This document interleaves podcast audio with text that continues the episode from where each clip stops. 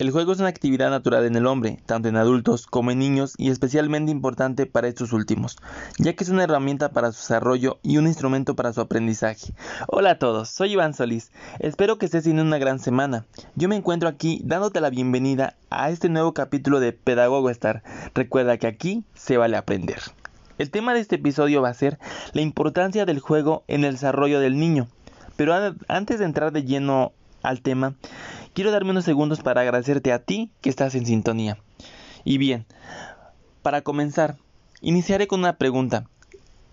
¿En algún momento te has puesto a pensar qué importancia tiene el juego en el desarrollo de un niño? No, ¿verdad? Creo que, que, ni yo eh, me había puesto a, a imaginarme o a pensar sobre este tema. Pero es algo muy importante para el desarrollo de un niño y lo vamos a ver a continuación.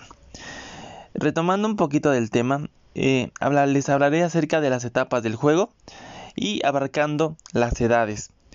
Em, nos dice que de los 2 a los 3 años el niño juega en solitario porque aún tiene un tiene marcado el egocentrismo. ¿Qué significa esto? Que de los 2 a los 3 años el niño no permite que otro niño se inmiscuya en su juego. ¿Por qué? Porque como ya se lo mencioné, el niño aquí tiene marcado ese egocentrismo, que siente que todo es de él, entonces ese mismo egocentrismo no permite el poder prestarle sus juguetes o poder interactuar con otros niños. Posteriormente tenemos que entre los 3 a los 5 años el niño añade imaginación y fantasía a su juego y aquí aparece el juego simbólico. ¿Qué, qué significa? Que en esta edad Em, el niño eh, va desarrollando mediante la imaginación em, el juego. Em, no, nos dice que, aparece el juego simbólico. ¿Qué, ¿Qué significa esto? Por ejemplo, a esta edad el niño ya empieza como que a desarrollar ciertos esquemas a través de lo que puede observar de, su entorno. Eh, por ejemplo, si su, si su mamá es maestra o si en la calle o en la televisión ve, ven algunos, algunos oficios, eh, no sé, podría ser, no sé, un maestro alguna profesión, perdón, o un oficio de algún albañil, etcétera. El niño ya va aprendiendo como estos esquemas. Entonces Ahora, ¿qué es lo que hace el niño? A través del juego y de la imaginación eh, aparece el juego simbólico. El niño juega a desempeñar ese rol. Y si nos damos cuenta, si un niño, por ejemplo, juega a ser maestro, este niño ya desarrolló este esquema. Ahora, ¿qué significa esto? Que ahora él ya tiene ese aprendizaje. Eh, por eso les digo que es muy importante. Ya posteriormente de los 5 a los 7 años, aunque el juego continúa basándose en la, imitación, porque como ya se lo mencionaba, aquí ya incorpora a otros niños. Si nos damos cuenta, ¿qué, ¿qué, significa esto? Que aquí el niño ya va perdiendo como ese egocentrismo, ya puede permitir que en su juego puedan intervenir otros niños y como ya, ya, lo, ya lo, lo, dialogaba ya ah, pero aún sigue la imitación imitando los roles de, de, de, otras personas y ya a partir de los 7 años los niños ya participan en juegos regidos por reglas ¿Qué significa esto? Nosotros los hemos visto desde que éramos pequeños quizás cuando jugábamos a las atrapadas, a las escondidas, que el que perdía pues era el que le tocaba ahora encontrar al compañero. Eh, aquí ya, ya el niño ya va desarrollando como que esa parte crítica. Como ya lo mencionaba, ya se va rigiendo por reglas.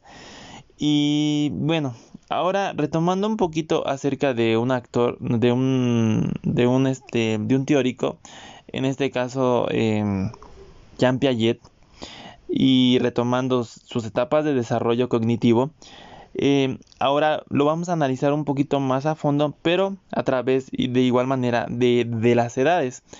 Em, nos dice que de los 0 a los 2 años se encuentra la etapa sensoromotora. Eh, ¿Qué significa esto? Que en esta etapa el niño va desarrollando em, estas em, habilidades eh, para poderse mover, para poder tomar algún objeto.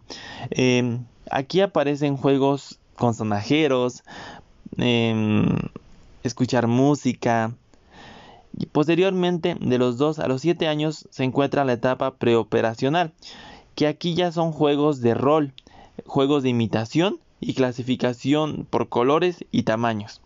Posteriormente tenemos de los 7 a los 12 años la etapa de operaciones concretas, juegos de grupo, juegos de matemáticas, un ejemplo, juegos de ajedrez, eh, y ya por último tenemos de más de 12 años la etapa de operaciones formales.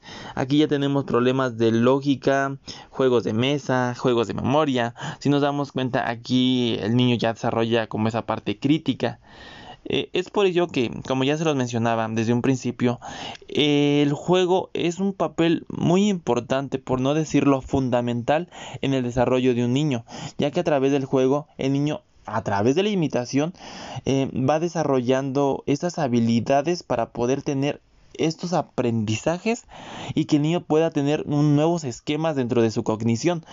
Em, retomando las teorías de, Piaget, eh, viene siendo lo mismo, algo muy importante, ya que es un proceso que el niño de los cero en adelante va a ir desarrollando.